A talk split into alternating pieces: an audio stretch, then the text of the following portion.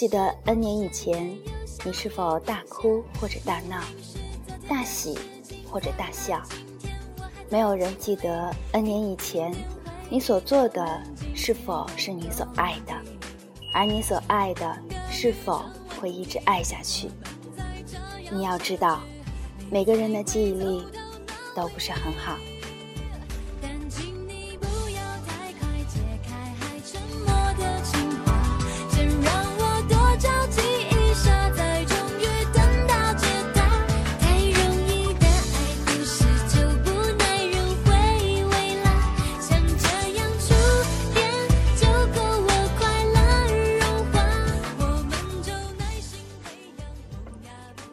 这里是荔枝 FM 幺九六零三四三，你的时光，我的陪伴，我是清晨。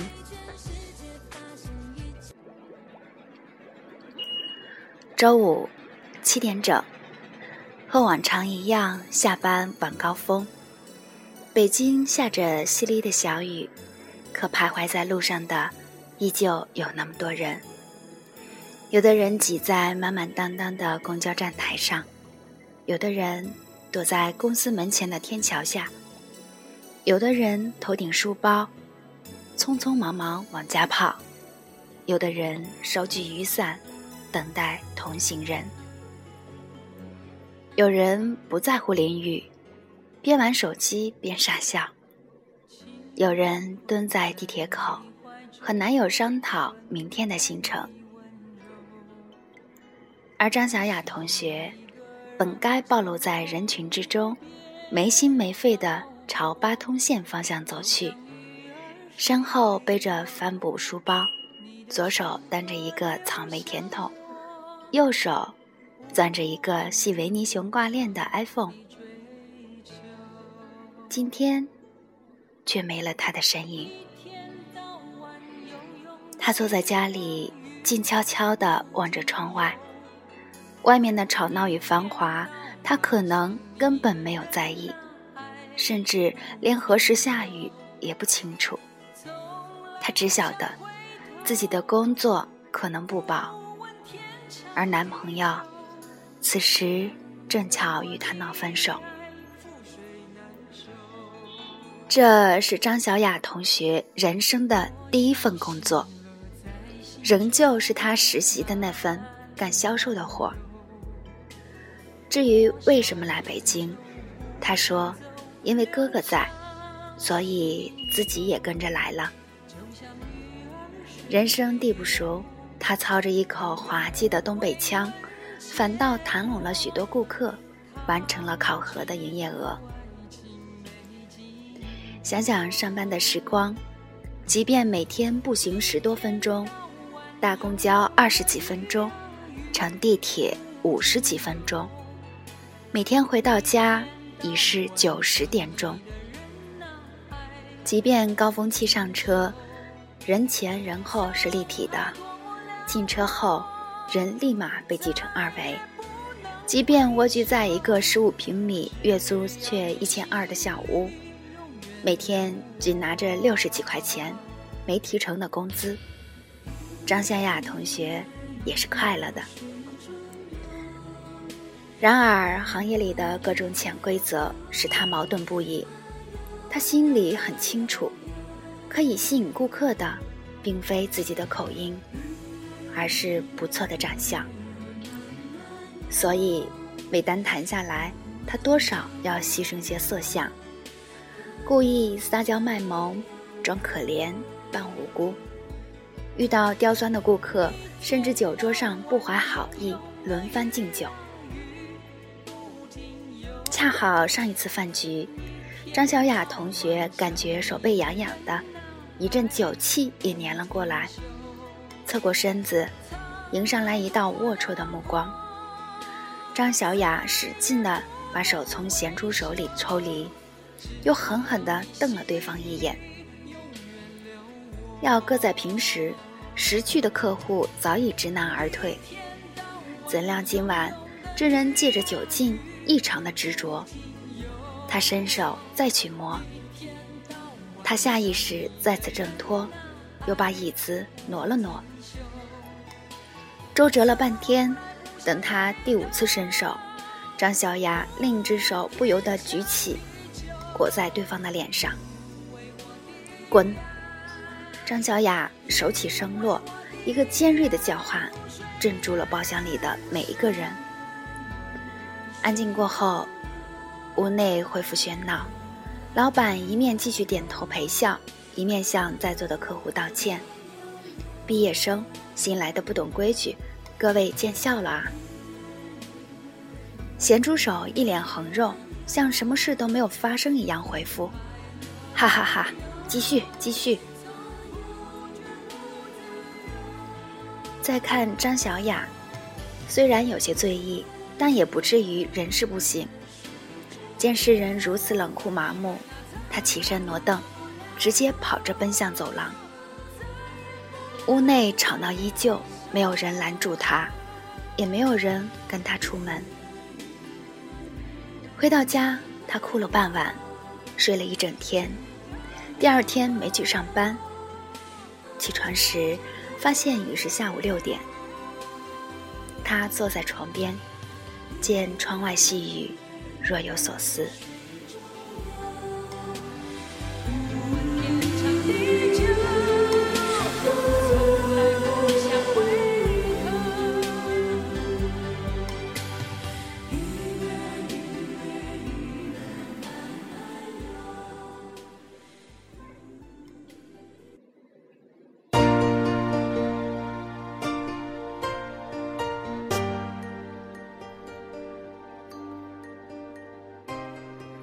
令她难过的远不止工作。上次和男朋友见面，不知道是上个月还是上个季度了。张小雅同学现在这个男友已经是第四个了。大学里交往三个，实习时认识一个。虽然年纪轻轻已交往四个，但她绝不滥情。要怪，恐怕就怪机缘巧合，一路结识的全是奇葩货色。第一个男友是学生会的副主席，尽管长相清秀，人看起来人模狗样，背地里却是个机关算尽的势利眼。第一次约会，他跟小雅直言不讳，大致意思如下：你跟我在一起，好处一定是大大的。可你万一得罪了我，便是自讨苦吃。第二次约会是在学校的大礼堂，他大半夜的约她出来，只为当着众多新生的面说张小雅是自己的女友，以后大家必须照顾。张小雅很讨厌这种人，两个月以后提出分手，对方答应了，可条件是。让他退出学生会。有了前车之鉴，张小雅接下来的选择谨慎了许多。接下来的男友是个学霸，与他交往时间最久，只是学霸毕业以后选择留学，而他需要工作，所以到了大三，学霸闭关考托考这期间，两人联系的越来越少。这段感情自然而然的走到尽头。再说现在这个男友，是小雅实习时的前辈，也是干销售的。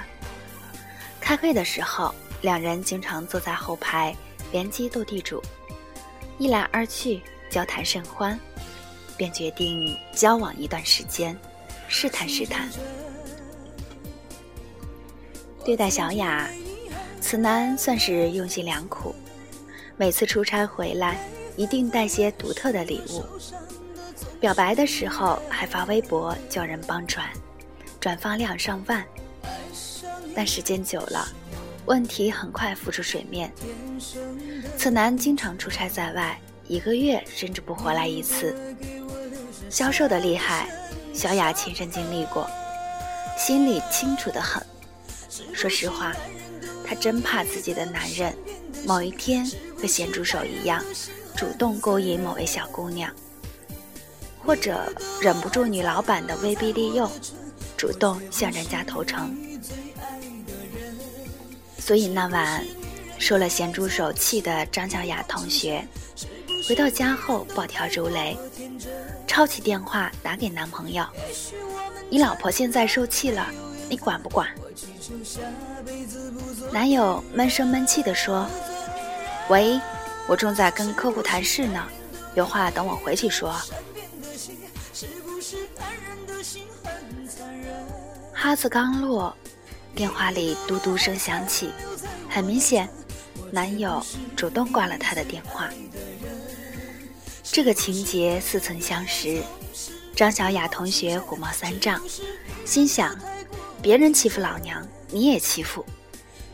于是，他又抄起电话，结合之前的猜想，胡乱的骂了一通，说：“你是不是背着老娘在外面和别的小姑娘鬼混？”他的声音一向刺耳，连电话那边的客户也听到了。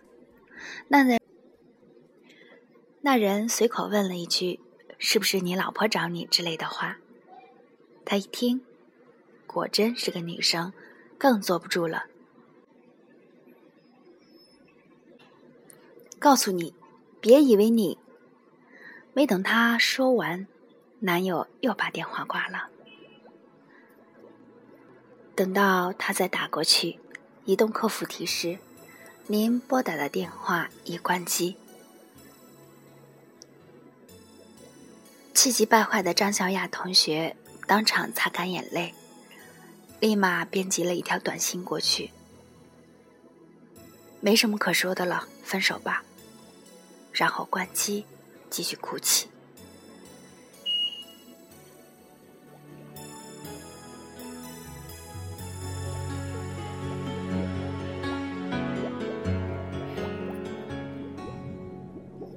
情愿困在你怀中，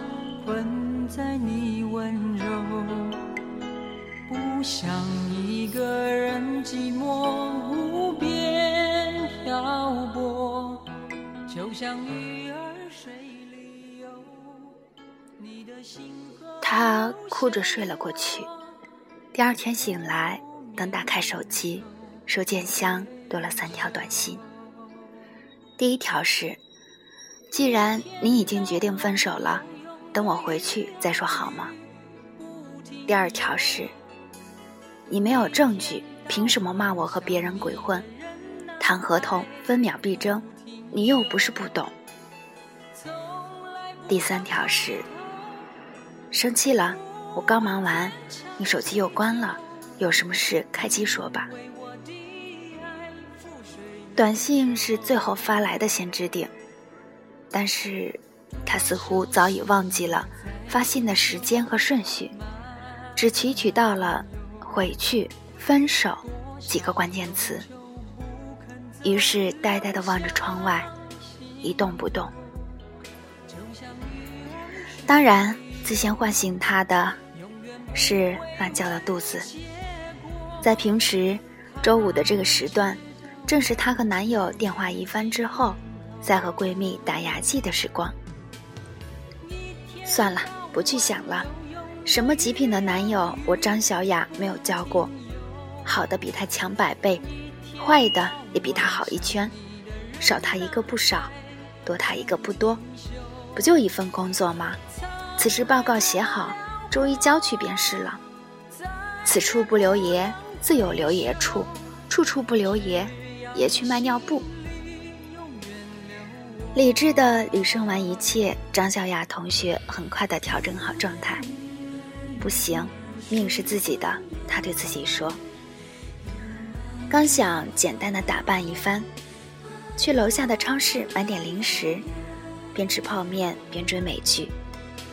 张小雅同学接到男友的电话，早了结早利索，她一边想着，一边闭着眼睛。拍拍胸口，拿起电话。喂。”男友直截了当：“我刚到北京，正在机场大巴上，一会儿去你那儿。”“嗯，我在家。”听他的声音，又兴奋又伤心。他极力地控制着自己的情绪。挂掉电话，他拿起扫把开始拖地，把脏乱的家里收拾一番，又打电话给楼下的餐馆。叫了几份外卖，心想着，最后的晚餐总不能太寒酸。接着，她给闺蜜打了一通电话，阐述了一下自己的情况，再问一下闺蜜那边的情况。两人简单安慰了几句，结束通话。料理好一切，已是晚上九点。张小雅同学正想跑去餐馆。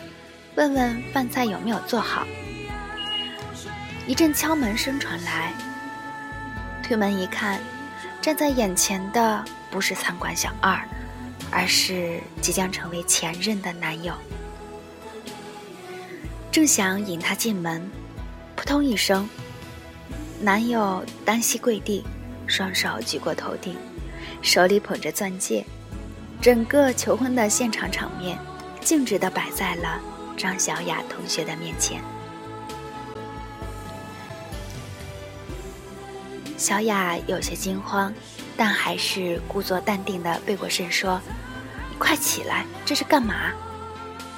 他一动不动，说：“昨晚我仔细想过了，嫁给我吧。”羞死人了！你先站起来再说。小雅边说边转过身，想扶他起来。不，你先回答我。他仍旧一动不动，埋着头跪在那里，态度坚决。怕吵到邻居，张小雅说：“再考虑考虑。”然后把他强拉进屋。刚一关门，他狠狠地抱住了他。他擦擦眼泪，偷偷地笑了。他知道，他还是爱着自己的。该说的话说完，该撒的娇撒完，打包的外卖仍没有来。两个人决定出去大吃一番，犒劳一下荒芜的情感。走下楼梯，撞见小二提着外卖，张小雅同学笑一笑，跟小二一起走到餐馆，把打包的两个菜和男友一起吃完。迈出餐馆。刚好是晚上十一点，张小雅同学伸伸懒腰，发现天空繁星点点。她不知道，小雨在她出门的时候已经停了。送男友打车离开，她突然发现手机不见了。其实手机就在自己家里，收件箱还多了两条短信。一条是老板的慰问，说他刚把客户安排妥善，叫他周一上班。另一条是我的通知，告诉他面试已经通过，月末便可过来上班。一天到晚游泳的鱼啊鱼不停游，一天到晚想你的人呐。爱停休，从来不想回头，不问天长地久，因为我的爱覆水难收。多少喜乐在心中，慢慢。三年后的今天，周五七点整。北京仍旧滴着春雨，路上行走的人依然没有张小雅同学的身影。此时的她正开着 Smart，堵在某个十字路口，进退不能。坐在车里的她发了一张老公的自拍照，配着文字：“N 年后的今天，谁身在哪里，谁也不知道。”朋友圈里有人说他小资，有人说他矫情，他一律回复微笑的表情。不论如何，张小雅同学不会忘记三年前的今天，她正坐在家里大哭。没有人记得 N 年以前，你是否大哭，或者大闹，大喜，或者大笑。没有人记得 N 年以前你所做的是否是你所爱的，而你所爱的，是否会一直爱下去。你要知道，每个人的记忆力都不是很好，所以现在怎样，过去怎样，真不必在意的。当身处低谷或无力回天的时候，你只要相信，你的未来一定会温暖一片就好了。我的爱，我要追爱 falling in love，决定就不后退。你的笑，你的泪，晴朗了世界，爱降落身边。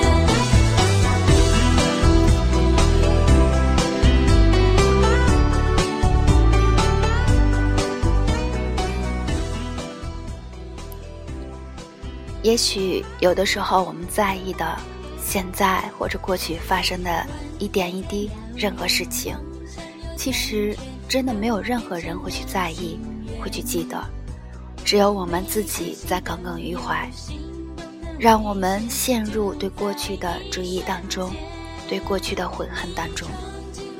其实，我们反而更需要的是站起来，一直往前走。一直，一直的坚持往前走。这个世界，无论是你哭泣，还是你微笑，它一样在自己转动，一样在自己运行。既然如此，为什么不让自己过得开心一点，时时刻刻微笑的面对人生，让自己如未来般温暖？好朋友们，这里是荔枝 FM 幺九六零三四三，你的时光，我的陪伴，我是清晨，我在这里等你。我为你掉泪，你为我心碎，爱却不曾后悔。